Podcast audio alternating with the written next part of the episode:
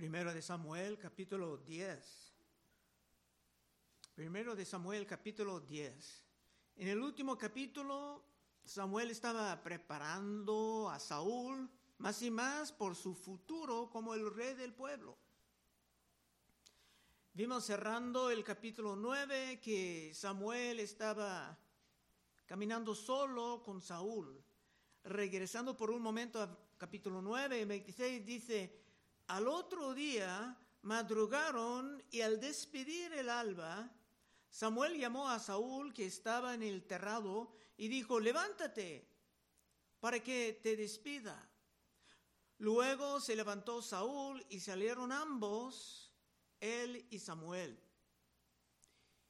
Y descendiendo ellos al extremo de la ciudad, dijo Samuel a Saúl, di al criado que se adelante. Y se adelantó el criado. Mas espera tú un poco para que te declare la palabra de Dios. Ahora, habiendo capturado el contexto, podemos continuar al versículo 1 de hoy. Tomando entonces Samuel una redoma de aceite, la derramó sobre su cabeza y lo besó. Y le dijo, ¿no te ha ungido Jehová por príncipe sobre su pueblo Israel? Samuel no dijo, yo estoy ungiéndote. No, Dios te ha ungido. Por esto veremos en los capítulos que sigan que David siempre respetaba a Saúl y lo llamaba el ungido del Señor. Y siendo ungido por el Señor, Saúl estaba responsable de abajo del Señor para implementar sus deseos y sus leyes. Versículo 2. Hoy después que te hayas apartado de mí, hallarás dos hombres junto al sepulcro de Raquel, en el territorio de Benjamín, en Celza, los cuales te dirán, las asnas que habías ido a buscar se han hallado. Tu padre ha dejado ya de inquietarse por las asnas y está afligido por vosotros, diciendo, ¿qué haré acerca de mi hijo? Por esto Saúl iba a estar más convencido de que todo esto vino de Dios, porque solamente Dios pudiera anunciar los eventos del futuro con tanta certeza.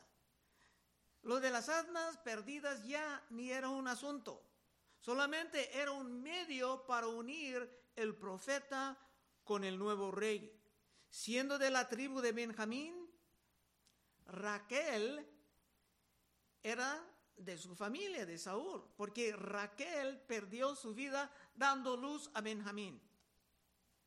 Y pasando por su sepulcro, sería una manera de recordar a Saúl que él mismo iba a morir un día y rendir cuentas a Dios.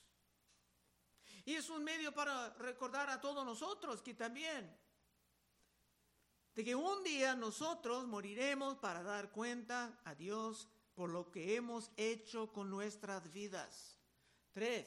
Y luego que de ahí sigas más adelante y llegas a la encina de Tabor, te saldrán al encuentro tres hombres que suben a Dios en Betal, llevando uno tres cabritos, otro tres tortas de pan y el tercero una vasija de vino los cuales luego que te hayan saludado te darán dos panes, los que tomarás de mano de ellos.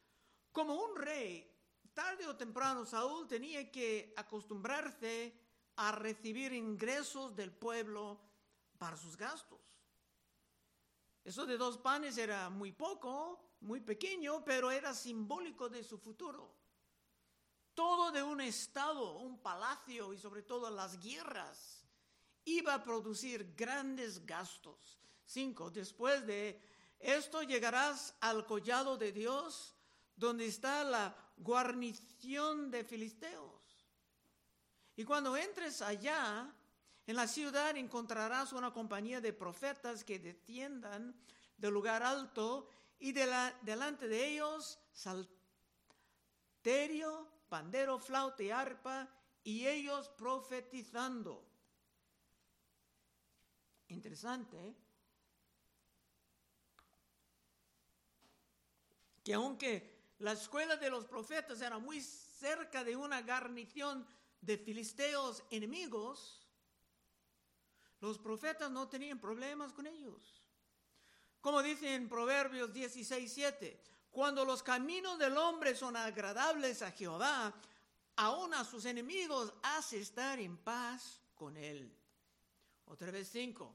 Después de esto llegarás al collado de Dios, donde está la guarnición de los filisteos, y cuando entres allá en la ciudad encontrarás una compañía de profetas que descienden del lugar alto y delante de ellos salterio, pandero, flauta y arpa, y ellos profetizando, entonces el Espíritu de Jehová vendrá sobre ti con poder y profetizarás con ellos y serás mudado en otro hombre.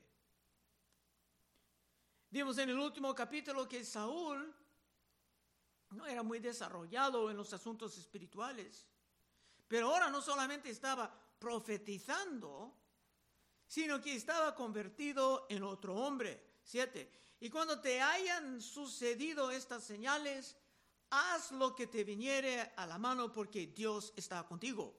Saúl no tenía grandes enseñanzas en la ciencia de la guerra, la administración de impuestos, ni la administración de leyes. Pero por el poder del Espíritu Santo iba a aprender rápidamente todo lo necesario para establecer un gobierno, o sea, un Estado. 8. Luego bajarás delante de mí a Gilgal, entonces descenderé yo a ti para ofrecer holocaustos y sacrificar ofrendas de paz. Espere siete días hasta que yo venga a ti y te enseñe lo que has de hacer. Saúl estaba equipado para gobernar, pero en muy poco tiempo se va a tener problemas graves. 9. Aconteció luego que al volver él la espalda para apartarse de Samuel, le mudó Dios su corazón y todas estas señales acontecieron en aquel día. Ahora podemos entrar en una gran controversia que ha, sido batallada a través de los siglos en las iglesias.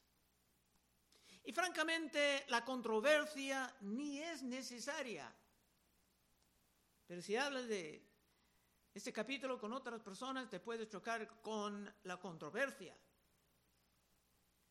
Un grupo de teólogos, de autores, de predicadores, dicen que si Saúl tenía el Espíritu Santo, si estaba cambiado en otro hombre, si Dios hasta cambiado su corazón, entonces era regenerado, era salvado, ha, sido, ha nacido de nuevo.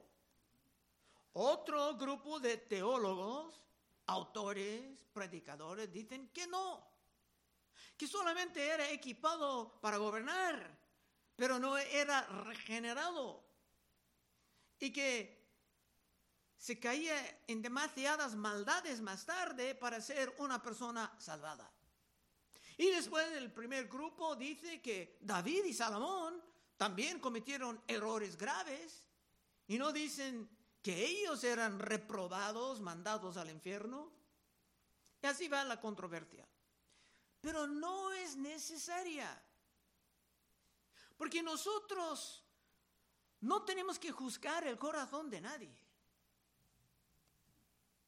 ¿Por qué no podemos permitir a Dios juzgar los corazones y tratar a los hermanos como hermanos? Aun cuando se caigan en sus errores. Es que siempre hay una tentación de tratar de averiguar la información secreta. Deuteronomio 29, 29. Las cosas secretas pertenecen a nuestro Dios. ¿Cosas secretas?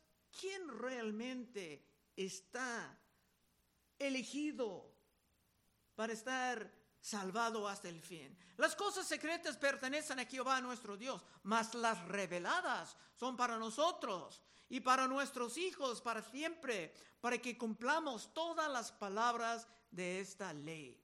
Nosotros no tenemos que juzgar quién es realmente salvado y quién no. Esto es la prerrogativa de Dios y no del hombre. Es el papel de Dios juzgar el corazón. Y una prueba de esto es la manera en que David, como vamos a aprender más tarde, David siempre va a respetar a Saúl. Aun cuando David será maltratado, terriblemente tratado por Saúl, lo va a tratar como un hermano en el Señor, llamándole el ungido de Dios. 10. Cuando llegaron allá al collado, he aquí la compañía de profetas que venía a encontrarse con él, y el Espíritu de Dios vino sobre él con el poder y profetizó entre ellos.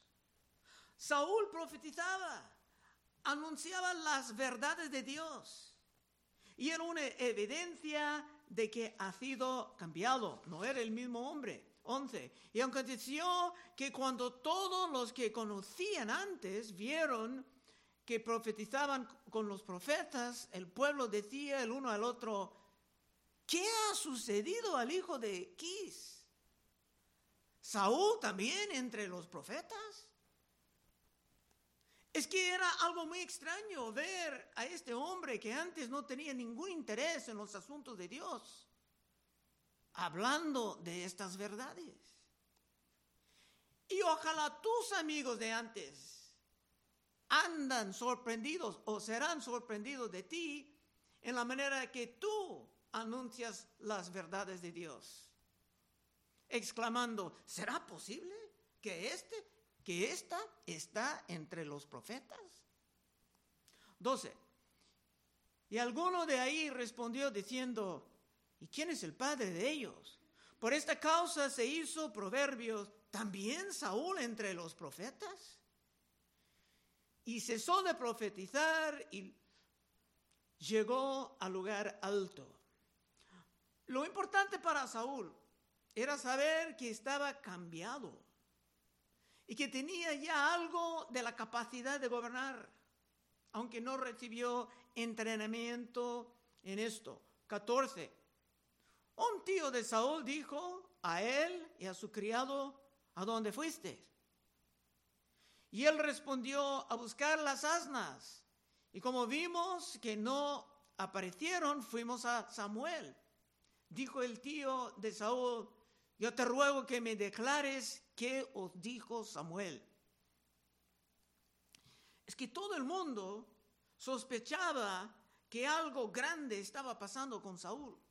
Estaba pasando mucho tiempo con Samuel.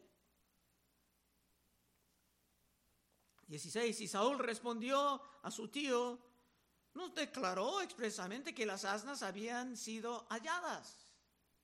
Mas del asunto del reino de, de que Samuel le había hablado, no le descubrió nada. Saúl estaba manteniendo algo de la humildad, de la de la discreción, no diciendo nada de la manera en que ha sido seleccionado para reinar. Y ahora van a tener una gran reunión con todos los ancianos. 17. Después Samuel convocó al pueblo delante de Jehová en Mizpa y dijo a los hijos de Israel, así ha dicho Jehová, el Dios de Israel, yo saqué a Israel de Egipto y os libré de mano de los egipcios y de mano de todos los reinos que os afligieron. Pero vosotros habéis desechado hoy a vuestro Dios, que os guarda de todas vuestras aflicciones y angustias, y habéis dicho no, sino pon rey sobre nosotros. Ahora pues, presentaos delante de Jehová por vuestras tribus y por vuestros millares. El pueblo va a recibir su rey, pero Samuel no iba a permitirles olvidar que en haciendo esto estaban rechazando a Dios como su rey. Es como en nuestros tiempos hay muchos que, personas dentro y fuera de la iglesia, muchos que no quieren confiar en el Dios verdadero con su santidad y su disciplina, pero sí quieren depositar toda su fe en el gobierno para su protección y para su provisión. 20. Y haciendo Samuel que se acercasen todas las tribus de Israel, fue tomada la tribu de Benjamín. Fue tomada, ¿cómo que fue tomada? ¿Qué quiere decir? En privado, el nuevo rey ya ha sido anunciado, pero públicamente era sabio tener un proceso formal para evitar grandes contiendas después. Samuel estaba empleando una forma de suerte para revelar lo que Dios ha decidido. Y podemos ver este proceso en el libro de Proverbios, por ejemplo, en Proverbios 16, 33, si alguien quiere leer.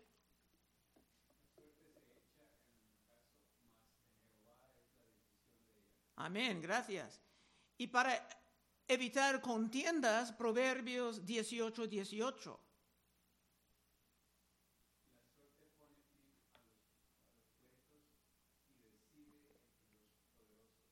Amén. Y se pueden encontrar otros ejemplos de la suerte empleado en las escrituras, aún en el Nuevo Testamento, para reemplazar a Judas, vimos en Hechos 1.24, y orando dijeron, tú Señor que conoces los corazones de todos, muestra cuál de estos dos has escogido para que tome la parte de este ministerio y apostolado, de que cayó Judas por transgresión para irse a su propio lugar. ¿Qué es su lugar? Pues es el infierno. Y les echaron suertes y la suerte cayó sobre Matías y fue contado con los once apóstoles. No es una práctica recomendada para ahora, pero no pienso entrar ahora en más detalles sobre el asunto. Es una práctica fácil de abusar. Por lo menos en lo de hecho había oración involucrado. Versículo 21. E hizo llegar a la, tribu de Benjamín por sus familias y fue tomada la familia de Matrí y de ella fue tomado Saúl, hijo de Quis, y le buscaron, pero no fue hallado. Públicamente, con todos los ancianos presentes y otros observando de lejos, Saúl estaba seleccionado. 22. Preguntaron pues otra vez a Jehová si aún no había venido a, ahí aquel varón. Y respondió Jehová, he aquí que él está escondido entre el bagaje. Y eso es un poco absurdo. No querían confiar en Dios, sino que deseaban un hombre para reinar sobre ellos. Pero tenía que inquirir con Dios de dónde ese hombre estaba escondiéndose. Tal vez Saúl era un poco tímido, o tal vez tenía un poco de temor sabiendo que todo esto era algo en contra de Dios. 23. Entonces corrieron y lo trajeron de ahí y puesto en medio del pueblo, desde los hombros arriba, era más alto que todo el pueblo. El pueblo deseaba uno que tenía la apariencia de un rey, como los demás reyes del mundo, y ahora tenían su hombre. Hermanos, hay que tener cuidado cuando pides en oración lo que no es la voluntad de Dios. 24. Y Samuel dijo a todo el pueblo, ¿habéis visto al que ha elegido Jehová? que no hay semejante a él en todo el pueblo. Entonces el pueblo clamó con gran alegría diciendo, viva el rey. Ya tenían lo que deseaban. Pero Samuel tenía que entregar el nuevo rey con un poco de regaño, porque habrá, habrá problemas. Y los problemas van a llegar muy rápidamente en los capítulos que sigan. 25. Samuel recitó luego al pueblo las leyes del reino y las escribió en un libro, el cual guardó delante de Jehová. Cuando se levante un gobierno, hasta para una iglesia o con un negocio, siempre hay ciertas reglas escritas. En el libro de Deuteronomio, Dios anunciaba algunos de los términos del reino y los términos serán violados en poco tiempo con los reyes que sigan. Deuteronomio 17, 14.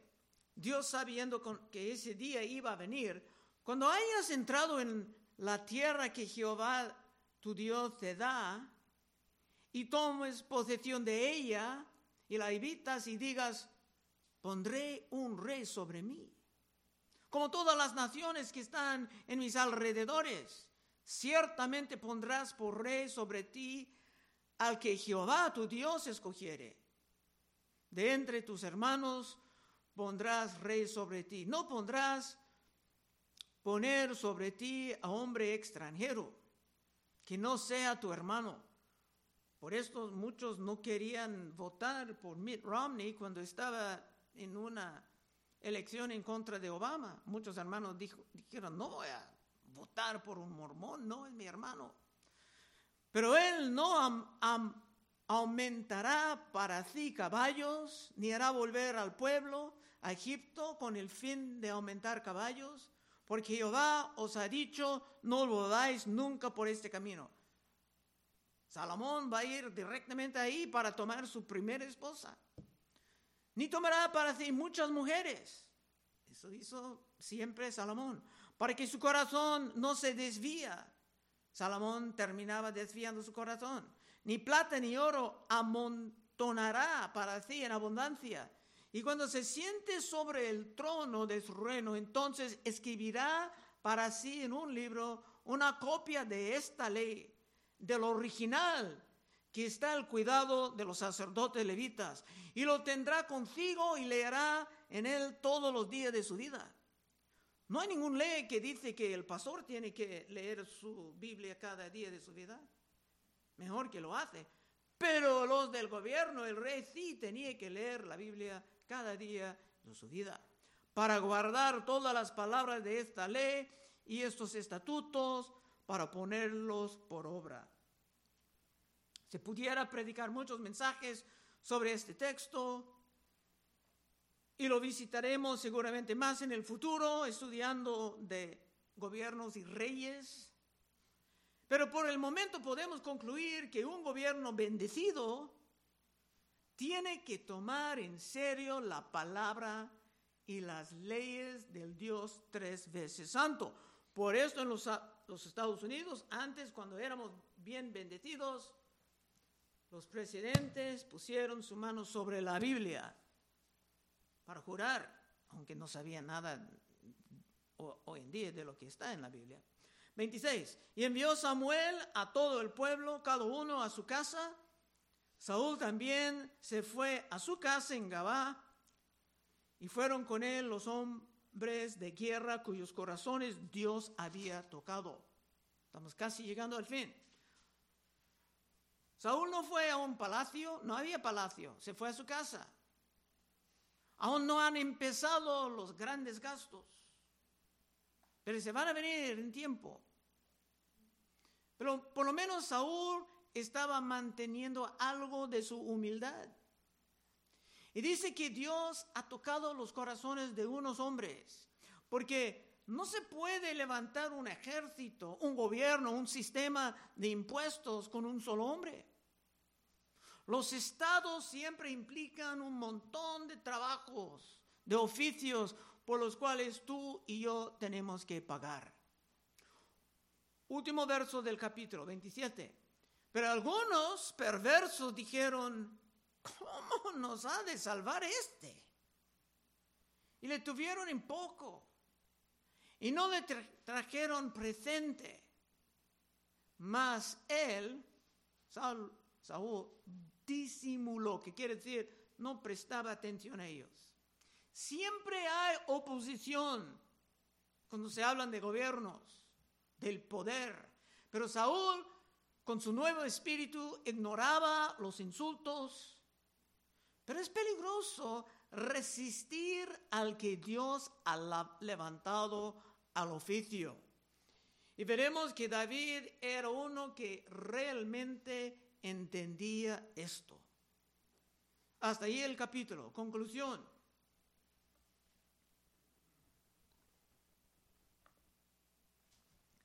Había una cantidad de hombres finalmente que rechazaban al ungido del Señor. Y hoy en día hay muchos que no quieran reconocer la autoridad de Cristo en sus vidas. Y esto es sumamente peligroso. En amor, Cristo nos daba una parábola sobre esto, hablando de sí mismo. Y vamos a terminar con ese parábola sobre un nuevo rey en Lucas 19. Lucas 19, 11 y con esto estamos cerrando. Oyendo ellos estas cosas, prosiguió Jesús y dijo una parábola por cuanto estaba cerca de Jerusalén y ellos pensaban que el reino de Dios se manifestaría inmediatamente. Dijo pues, un hombre noble, está hablando de sí mismo, se fue a un país lejano para recibir un reino y volver. Y llamando a diez siervos suyos, les dio diez minas. Y le dijo, negociad entre tanto que vengo. Pero sus conciudadanos, y aquí está hablando de la mayoría de los judíos, pero sus conciudadanos le aborrecían. Enviaron tras él una embajada diciendo, no queremos que éste reine sobre nosotros. Hay muchos que viven en pecado, saben algo de Cristo, y en sus corazones están diciendo, no queremos que éste reine sobre nosotros. Aconteció que vuelto él, después de recibir el reino, mandó llamar ante él a aquellos siervos a los cuales había dado dinero para saber lo que había negociado cada uno. Y esto está explicando de lo que pasará con nosotros después de terminar nuestras vidas. ¿Qué hemos hecho para el Señor? Vino el primero diciendo, Señor, tu mina ha ganado diez minas. Él le dijo, está bien, bien siervo por cuanto en lo poco has sido fiel, tendrás autoridad sobre diez ciudades. Vino otro diciendo, Señor, tu mina ha producido cinco, minas. Y también a esto dijo, tú también sé sobre cinco ciudades. Vino otro diciendo, Señor, aquí está tu mina, la cual he tenido guardado en un pañuelo, porque tuve miedo de ti por cuanto eres hombre severo, que tomes lo que no pusiste y ciegas lo que no sembraste. Está hablando de hermanos que nunca han sido fructíferos en sus vidas. Entonces él le dijo, mal siervo, por tu propia boca te juzgo.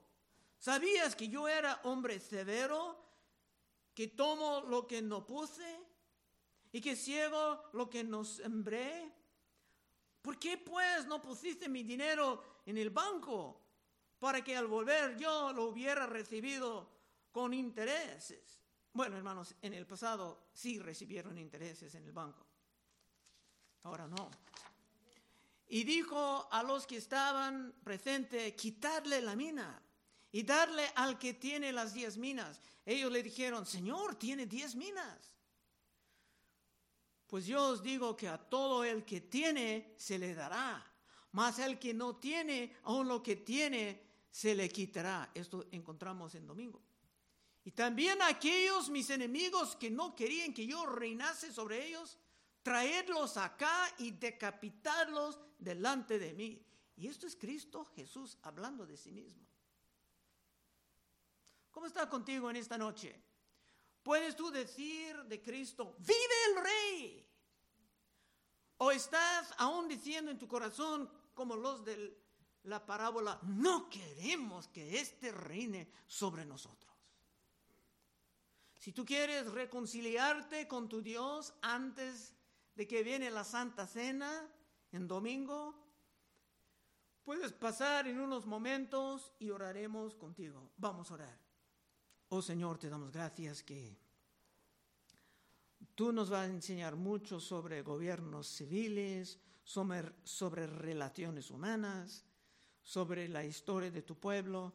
Ayúdanos, Señor, a seguir creciendo en estas grandes historias de primero de Samuel. Y si hay alguien aquí que tiene que reconciliarse contigo, Señor, antes de venir a la Santa Cena, toque el corazón de esta persona para que se pase para recibir oración.